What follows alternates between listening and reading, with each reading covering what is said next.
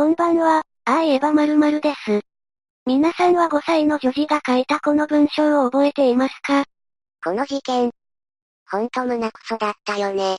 事件の内容だけでなく、女児の両親がどんな罰を受けるのかも知ってほしい。そしてその量刑が妥当かどうかも考えてほしい。さらに女児の母の当時の心理状態を考察し、マインドコントロール下であり上場借用の余地があるのか、それとも夫の共犯関係にあり休憩が妥当かどうかを考察したい。事件概要。2018年3月に東京都目黒区で、度重なる虐待を受けていた5歳女児が死亡し、女児の両親が逮捕された事件。死亡するまでの3ヶ月。1月頃から父親は女児に対し必要にダイエットをするよう指示し、1日1食の日もあるなど過度な食事制限を受け、体重は激減。2月末頃に父親は風呂場で女児に水のシャワーを浴びせ、暴行を加えて負傷させた。3月2日午後6時頃、女児は父親の119番通報を受け救急搬送され、同日夜搬送先の病院で死亡。司法解剖の結果、女児の足には重度の凍傷が認められた。また、死亡前女児は臓器が正常な5歳児よりも5分の1も小さく萎縮していたほか、2月末頃に父親が暴行を加えた後から衰弱し、ほぼ寝たきり状態となり嘔吐を繰り返していた。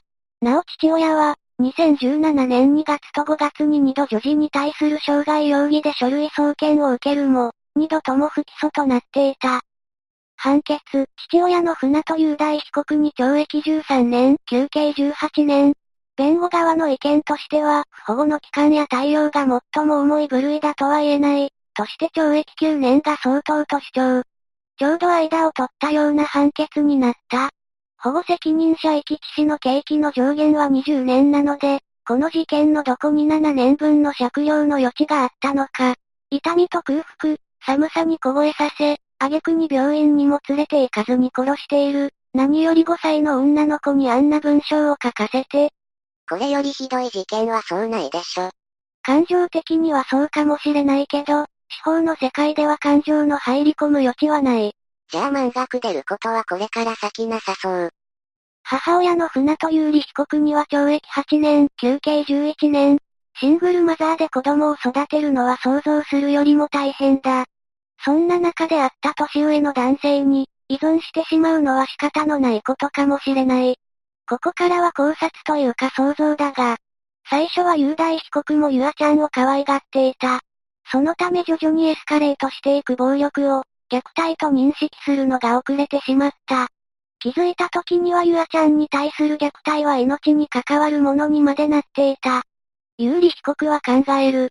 この人のやることを否定すれば自分は捨てられる。虐待が明るみになって雄大被告が逮捕されても捨てられる。そうすれば、またシングルマザーに逆戻りだ。これはしつけなんだと思い込もうとする。それに雄大被告を愛していた、子供より。いつか暴力を振るわなくなって、幸せな家族になれる、そう思い描いていたかもしれない。ゆあちゃんのことを全く考えない、自分本位の考えだね。女でありすぎたんだ。有利被告も DV を受けたと最近になって証言を変えたが、ゆあちゃんが受けていた暴力に比べたら、漫才のツッコミ程度のものだ。助けの手をすべて払いのけた。医療機関、児童相談所、警察、なぜ助けての一言が言えなかったのか。裁判で色々言ってたけど、相手を信頼できなかった。ってのが印象的。確かに合わない人もいるだろうけど仕事でやってるんだから、助けを求めれば助けてくれるはずだ。現に手を差し伸べている。闇雲に他者を信頼しろとは言わないが、レストランでカレーを注文すればカレーが出てくる、くらいに考えればいいんじゃないかな。は。カレー頼んだのにオムライスが出てくるかもしれないから外食しない、とか、おかしな話だろ。助けてくれる場所に行って、助けを求めれば、レストランのカレーと同じように、求めたものが出てくるってこと。あなたらしい表現の仕方だわ。母親はどの時点で雄大被告を見切るべきだったのか、徐々にエスカレートすると虐待と認識しづらいのかもしれない。でも不起訴になったとはいえ、書類送検されている時点で目を覚ますべきだったんじゃないかな。いつかまともになる。っていう考えは警察や児相にお世話になる時点でやめておくべきだ。警察や児相にお世話になるイコールイエローカードで、次何かあったら別れる覚悟をする。子供が大事ならできたわずだ。それだけ雄大被告のことが好きだったのかも。なら今も好きってことで、離婚はフェイク。それはマインドコントロールされてて。じゃあ最後にこれを見てほしい。目黒の自走のやつ来たし。白、ほんまに気をつけようね。すいません。いやゆあが悪いやって、笑い。考察するまでもない。共犯でしょ。メスゴリラさんはテストに向け勉強中。うむ。自分の娘にそんなこと言える人間が、支配されていたと言えるのか。さらにゆあちゃんの、あの文章を読んで心が動かなかった時点で、マインドコントロールなどではなく共犯関係だったと言えるのではないか。雄大のやったことは、全部私の責任です。私が全部悪いと思っています。からの控訴。こ、控訴。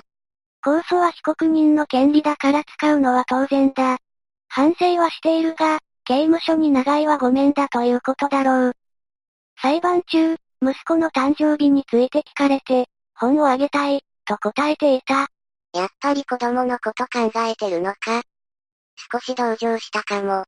そんなゆり被告が獄中で書いた、ゆあへ、目黒区虐待死事件、母の獄中式、が発売されました。さすがにこの本をプレゼントにするわけじゃないでしょ。で、この本読むの？図書館に置いてあればぜひ読みたいと思ってる。立ち読みするには時間がかかるからな。買うという発想はないのね。1500円払うんだったら、いきなりステーキでワイルドステーキ食べたいからな。ではこの動画は以上となります。最後までご覧くださり、ありがとうございました。